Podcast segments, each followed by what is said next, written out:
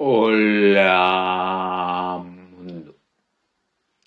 El propósito de este podcast es crear o yo encontrar un grupo con capacidad que hable español.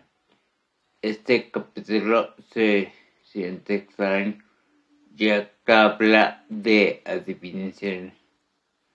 Pero si consideramos cosas como encuestas, que es una forma de decir que hacer el capítulo toma otro significado. Las personas con enfermedades crónicas tomamos muchas, muchas cosas cuya base científica es prácticamente adivinación. Tenemos que ver esto como una medicina más y no como la respuesta.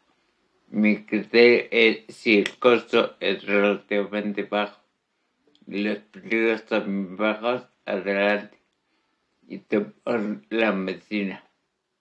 Si conocen a alguien al que le interese el podcast o quiera hablar con alguien con discapacidades que me contacte.